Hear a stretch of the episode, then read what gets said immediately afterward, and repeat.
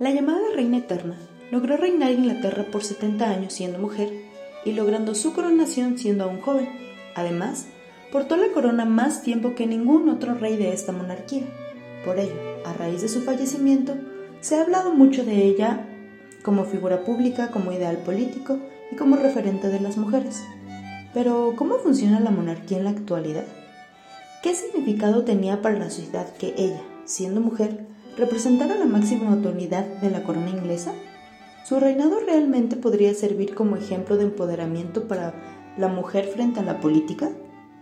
Te invitamos a quedarte con nosotras en un episodio más de Feminismos para no feministas, por Gema Joven, en el que junto con mis compañeras analizaremos este tema. Bienvenidas.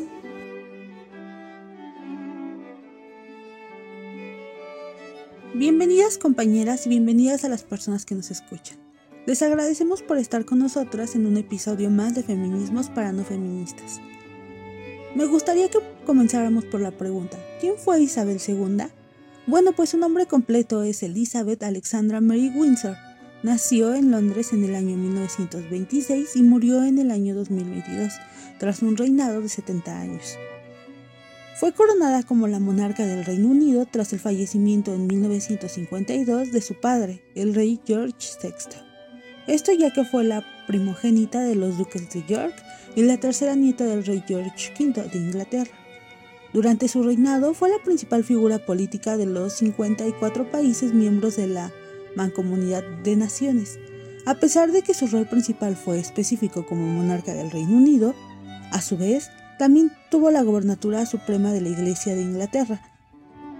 Cabe destacar que su papel político abarcó grandes áreas y tuvo funciones constitucionales significativas y actuó como foco de la unidad nacional de los británicos y como representante de su nación ante el mundo. Así es, Steph, y justo como ya lo mencionabas, la reina Isabel era la representante de la monarquía de Inglaterra. Pero, ¿qué es una monarquía? Porque probablemente muchas de ustedes en estos momentos tengan como esa duda, ¿no? Probablemente no tengan bien claro a lo que nos referimos cuando hablamos de ello. Entonces, vamos a definir a la monarquía como esta forma de gobierno en la cual el poder del jefe de Estado va a recaer en una sola persona, ya sea un rey o una reina. Y va a ser generalmente la familia de ellos, del rey o de la reina, la que va a representar a la dinastía que se va a encargar de difundir la identidad nacional del país. Y son estos mismos, claro, los que van a continuar liderando el poder político de forma hereditaria o por derecho. Pero creo que muy poco se habla de que esta forma de gobierno es un sistema cimentado principalmente en la opresión. Y es justamente de esta forma como provienen sus riquezas. Riquezas que actualmente gozan los miembros de las familias reales y principalmente los monarcas, que en el caso de la corona británica pues era la reina Isabel II. Pero no hay que olvidar que estas riquezas fueron conseguidas a través de saqueos a otros países, explotación y opresión. Asimismo, creo que la existencia de este gobierno en la actualidad no representa más que la urgencia de replantear su continuidad. Porque es un símbolo que reproduce un colonialismo racista, clasista, esclavista y que su existencia continúa perpetuando esta idea. Entonces, el hecho de que las monarquías continúen su legado actualmente, yo creo que tienen más contras que pros. En primer lugar, porque debilita la llegada y permanencia de derechos humanos que dignifiquen a todas las personas que viven bajo estos regímenes. Porque es bien sabido que estos sistemas fortalecen e implementan la sectorización social. En segundo lugar, pues continúan permitiendo los abusos de poder y autoritarismos por parte de los monarcas. ¿No? Y en tercer lugar, pues restan las posibilidades de incidencia política en los ciudadanos, ya que todo el poder va a estar concentrado en una sola familia. Así es, Mayra, pues justamente en el momento en que la reina Isabel fue coronada, se consideró que este hecho cambiaría la visión del rol de la mujer y que continuaría con el legado que dejaban sus predecesoras. La reina Isabel fue una monarca que marcó el inicio de una era para las mujeres que abrían su camino hacia el liderazgo.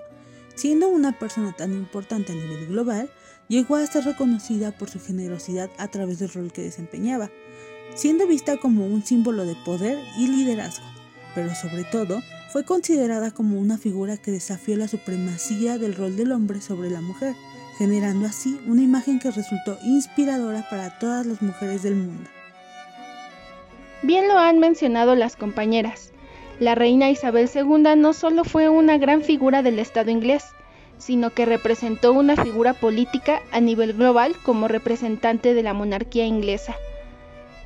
Pero la modernidad llegó y frente a ella Isabel II desarrolló su imperio. La monarquía inglesa tuvo que adaptarse a un contexto sociohistórico nuevo. Fueron siete décadas en las que la reina tuvo que ir flexibilizando las tradiciones de la corona ante los nuevos sucesos históricos. Una etapa en la que la corona debía luchar con mayor fuerza para lograr una identificación y aceptación con su pueblo. Señalemos que la reina Isabel se convirtió en la primera reina cuya coronación fue abierta al mundo mediante una transmisión en vivo por la televisión inglesa. Y fue una monarca que introdujo, o más bien que se introdujo a los hogares ingleses a través de la radio y la televisión, con cuyos medios logró realizar una comunicación que según sus palabras se definiría como más personal y directa. La reina Isabel II vivió y gobernó durante dos guerras, durante conflictos internacionales, vio pasar siete papas y presenció el final de la Guerra Fría y la caída de la Unión Soviética.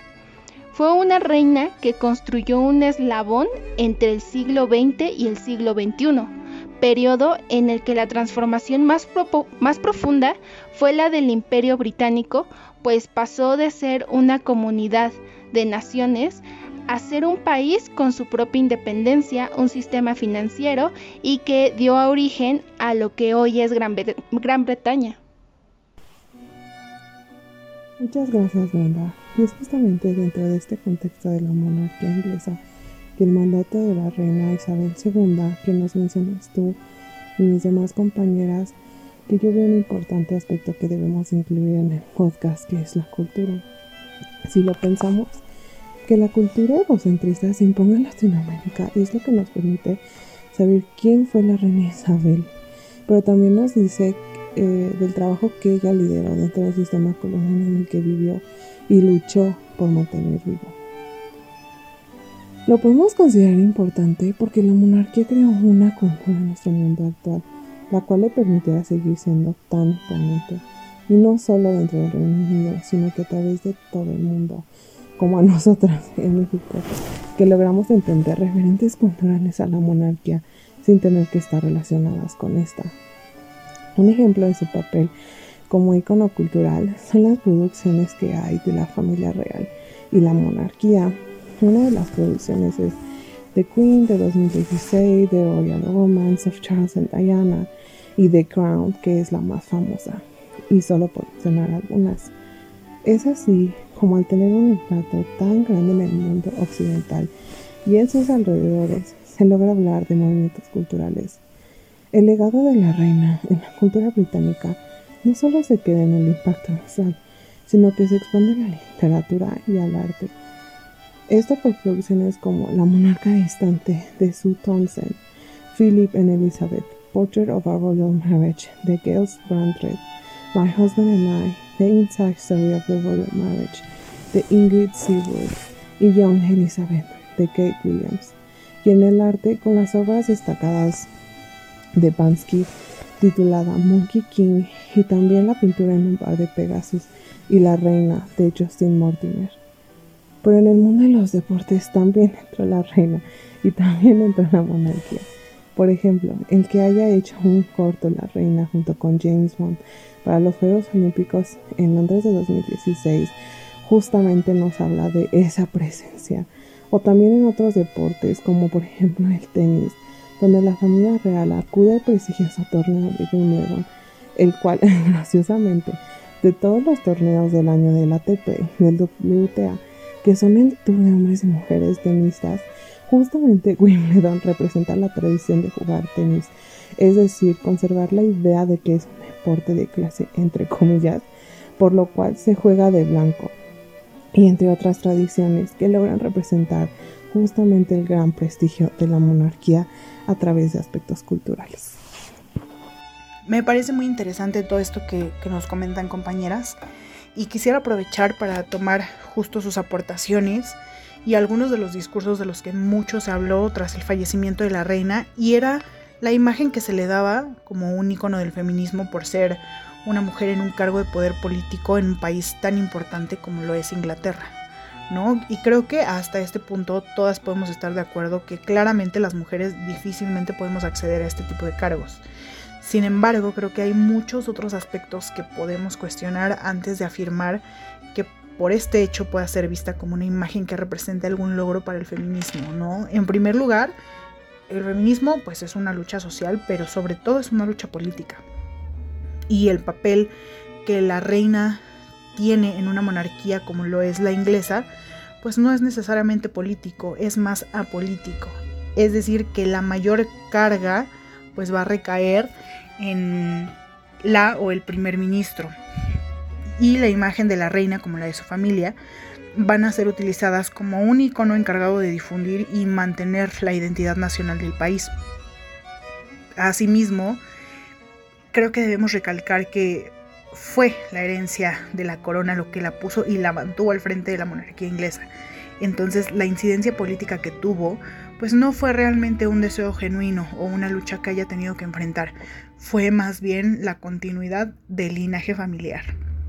De esta manera, el considerar parte del movimiento feminista a una mujer heredera de un poder colonialista que continuó y reprodujo los deberes que impone la corona británica y que se apegaba a los roles de género en cuanto a su vestimenta, y su imagen pública como esposa y madre, pues podría ser un discurso bastante erróneo, ¿no? Ya que de igual forma su intención siempre fue mantener en pie la continuidad de este régimen patriarcal y con todo el contexto histórico negativo que esto conlleva, ¿no? Y a pesar de que las condiciones eh, habían cambiado de manera radical desde que asumió su cargo como reina hasta que finalmente pues muere en este año.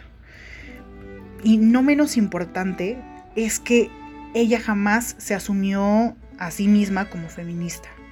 Y creo que no era necesario porque realmente su aporte hacia la lucha de las mujeres pues fue intrascendente y se limitó únicamente en dar discursos repentinos sobre el potencial de las mujeres, eh, elogiando a las deportistas y jamás emitió una acción directa para la causa. Ay, no puedo acordar más contigo, Mayra. Yo creo que es nuestro trabajo cuestionar este papel de empoderamiento de las mujeres en el que se presenta la reina Isabel. El empoderamiento de las mujeres hay que entenderlo como un cambio de mentalidad al pensarnos a nosotras como activas y justamente salirnos de la pasividad del rol femenino en el cual el patriarcado nos encerra. Pero la reina Isabel no entra dentro del empoderamiento justamente por lo que nos decías Mayra, porque ella respondía y protegía a un sistema meramente patriarcal.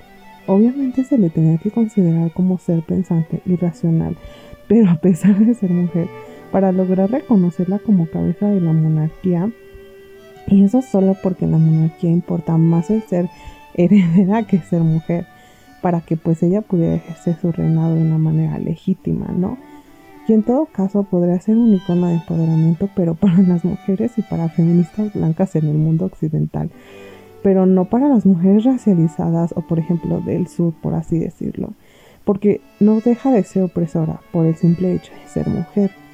Esto lo veo más porque nunca buscó representar a las mujeres, ni siquiera a las mujeres blancas, y más bien todo lo contrario, siempre buscó honrar al sistema patriarcal, clasista y colonialista que le permitió construir el imperio que ella lideró por más de 70 años.